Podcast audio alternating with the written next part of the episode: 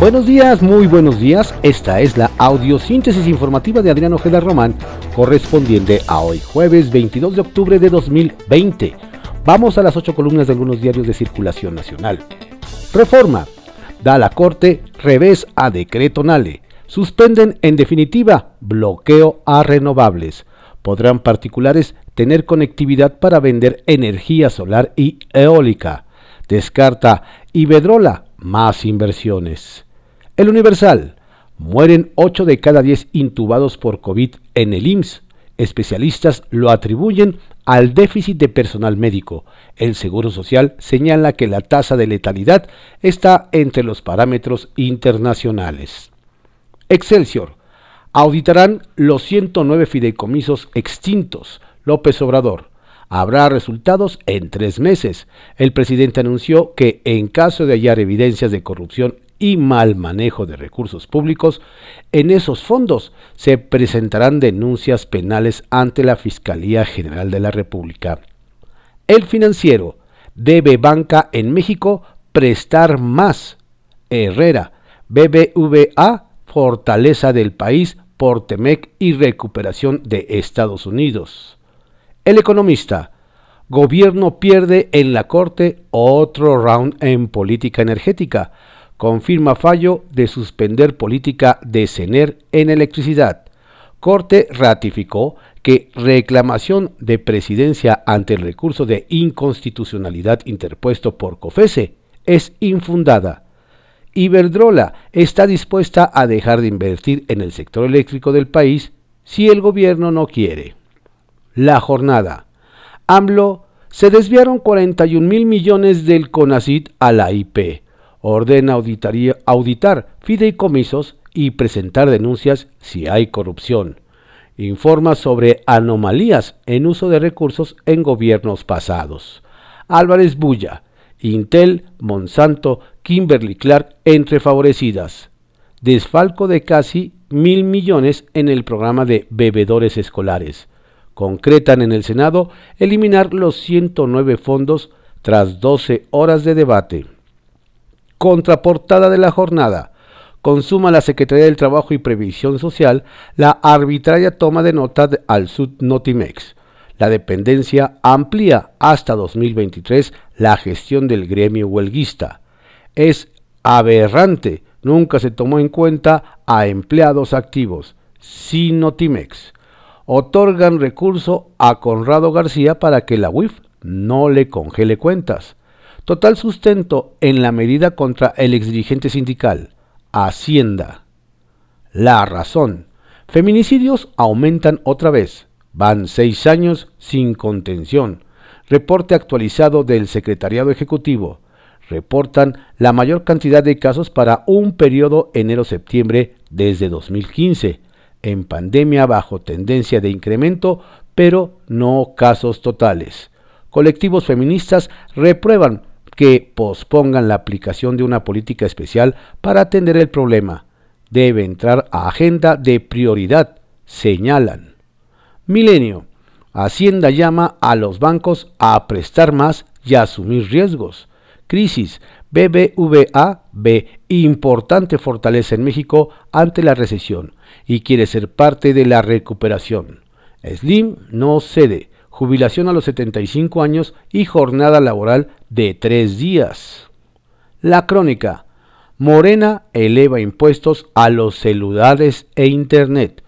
Son actualizaciones en el pago de derechos por el uso de los bienes de la nación, argumentan tras aprobar en la Cámara de Diputados. Se suma a los antes autorizados para el streaming y el comercio en línea. También se negaron en contra de un bloque de legisladores a quitar el IVA a los artículos de cuidado menstrual. El Sol de México. PISA ya no le puede vender al gobierno. Golpe a gigante farmacéutico. La función pública inhabilita y multa a la proveedora del IMSS por un caso de 2017. El Heraldo de México. Por mal servicio, gobierno va contra gasolineras. Primero se sancionó a los, que, a los quesos que incumplían con la norma. Ahora siguen las estaciones del hidrocarburo. ovaciones. Ajustician los fideicomisos. Luego los viriguan. Anuncia AMLO auditorías que estarán listas en máximo tres meses. Reporte Índigo. Aeroméxico en turbulencia. La empresa de aviación se encuentra en la incertidumbre tras declararse con problemas económicos en Estados Unidos, lo que ha traído consigo el despido de parte de su personal operativo, situación que pone en riesgo a los pasajeros. La exigencia por parte de los sobrecargos es esclarecer las liquidaciones anunciadas para diciembre. Eje central. El fracaso de Durazo. Busca gobernar Sonora y como carta de presentación lleva una estrategia fallida, un punto de inflexión que nunca ocurrió en las cifras de violencia y la inseguridad del país al alza.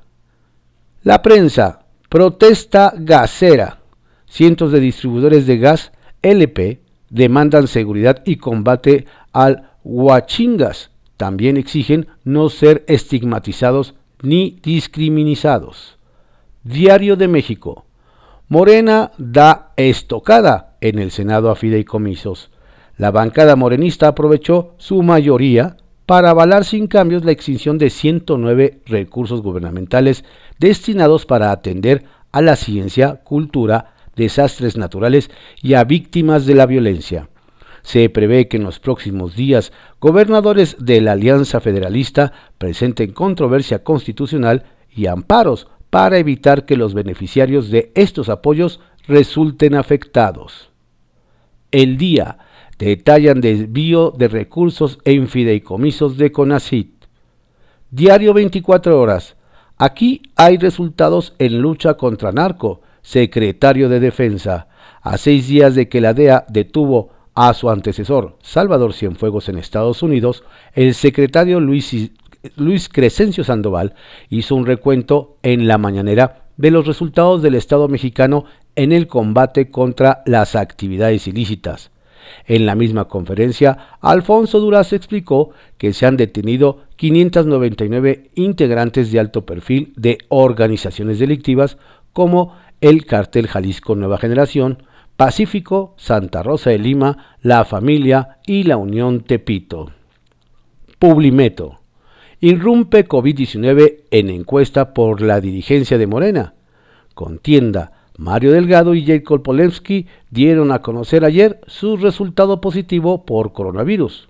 Hoy se cierra la tercera encuesta que definirá contrarréplica. AMLO exhibe a fideicomisos, pide auditorías ordenó al consejero jurídico de la presidencia investigar los fondos eliminados ayer de encontrar pruebas de corrupción, serán denunciados ante la Fiscalía General de la República, advirtió. Diario Imagen pide salud restringir viajes de mexicanos al extranjero para evitar mayor contagio. Alerta de nivel de riesgo 3 por COVID. Advierte que algunos países podrían tomar medidas sanitarias que compliquen el regreso de los turistas a sus países de origen.